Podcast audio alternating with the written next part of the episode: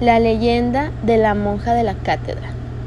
Beatriz, una mujer hermosa de piel blanca, apenas tostada por el cálido sol de la sierra, de cabello rubio y ojos azules, a su corta edad había decidido entregarse a Dios por completo.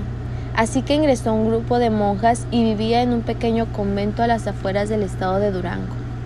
Cuenta la leyenda que muy cerca del convento se encontraba el cuartel militar francés. Fue ahí donde Beatriz sintió mariposas en el estómago al ver por primera vez a Fernando, un soldado francés que formaba parte del ejército.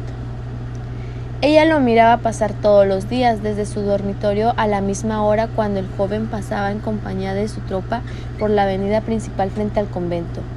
Un día, después de una sorpresiva emboscada, Fernando tomó desesperadamente las desesperadamente las puertas del convento pidiendo ayuda, pues se encontraba gravemente herido. Beatriz no dudó en auxiliarlo e incluso le brindó asilo por unos días para que pudiera recuperarse del todo. Durante estos días, Fernando y Beatriz pudieron conocerse, platicaron y rieron mucho, al grado de enamorarse el uno del otro. A pesar de que ella se sentía mal consigo misma, pues eso iba en contra de sus ideales como servidora a Dios que era. Sin embargo, él tuvo que retirarse una vez que se sintió mejor, pues la intervención francesa había llegado a su fin.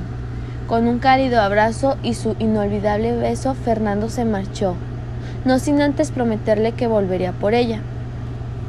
Desafortunadamente, cuando los elementos sobrevivientes del ejército francés se prepararon para marcharse, soldados mexicanos los capturaron para después fusilarlos. Entre ellos estaba el enamorado de Beatriz. Beatriz jamás se enteró de la tragedia, de la, de la trágica muerte de su amado.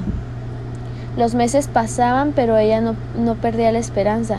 Incluso todos los días corría al campanario de la cátedra para ver si podía ver al menos de lejos a Fernando.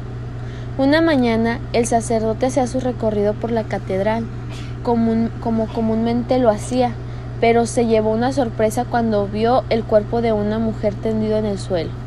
Al revesar su percató que se trataba de Beatriz, quien aparentemente había caído desde una altura de 30 metros.